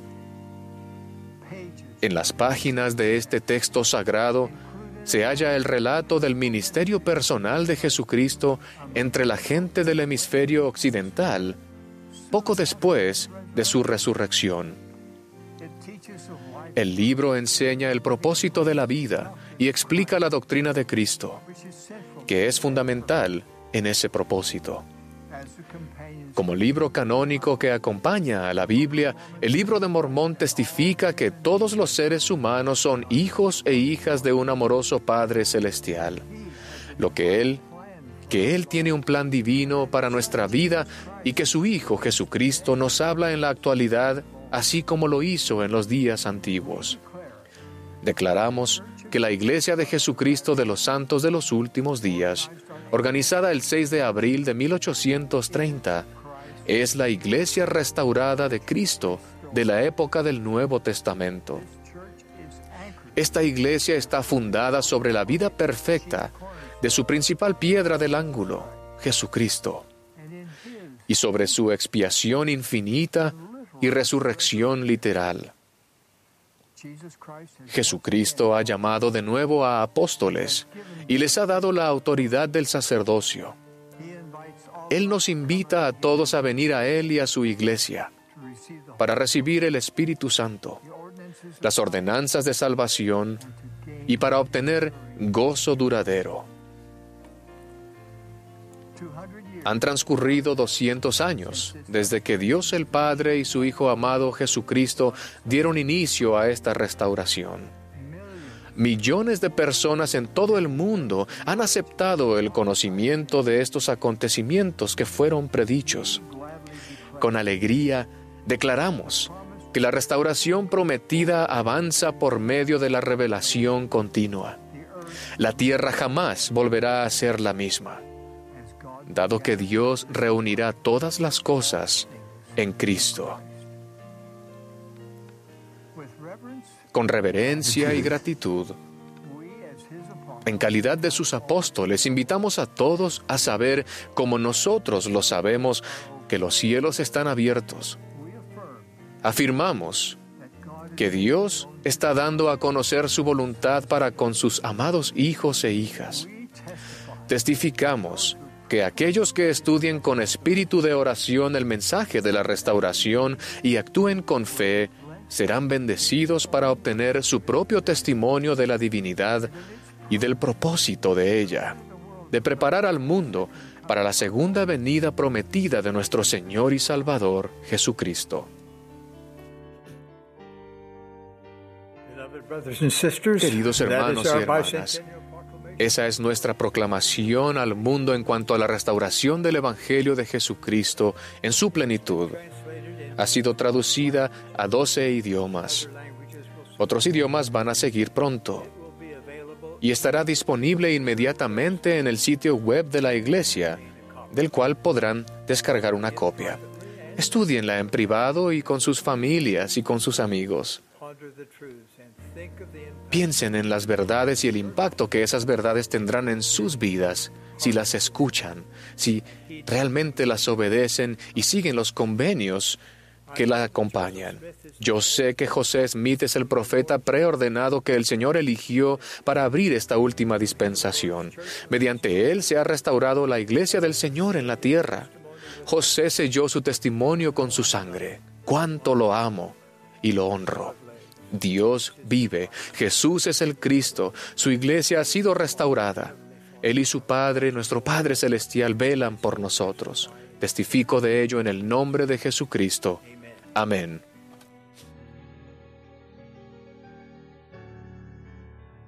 Como subtítulo, Puedo ser fiel a lo que sé, aun cuando los demás me rechacen.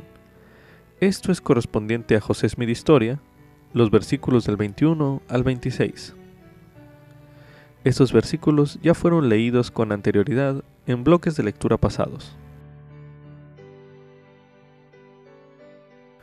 Una de las bendiciones de las escrituras es que contienen ejemplos inspiradores de hombres y mujeres valientes que afrontaron desafíos con fe en Jesucristo. Cuando José Smith hizo frente a la oposición a causa de su visión, se identificó con el apóstol Pablo, quien también fue perseguido por decir que había visto una visión. Al leer usted el relato de José Smith, medite, ¿qué le inspira a permanecer fiel a su testimonio? Medite brevemente.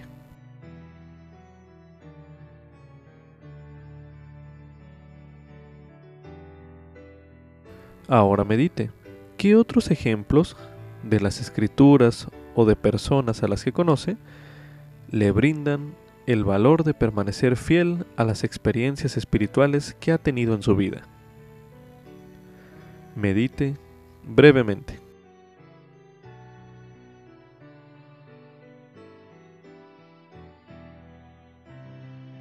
Si usted se encuentra en una noche de hogar o escuchando este recurso de audio en familia, se le pide coloque pausa al video y comparta estas experiencias con otras personas al lado de usted en este momento.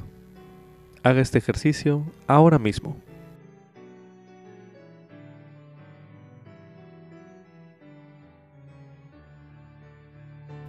Con esto concluye Ven Sígueme 2021 para uso individual y familiar.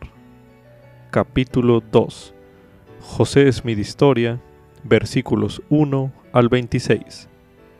Lección asignada del 4 al 10 de enero de 2021, titulado Vi una columna de luz.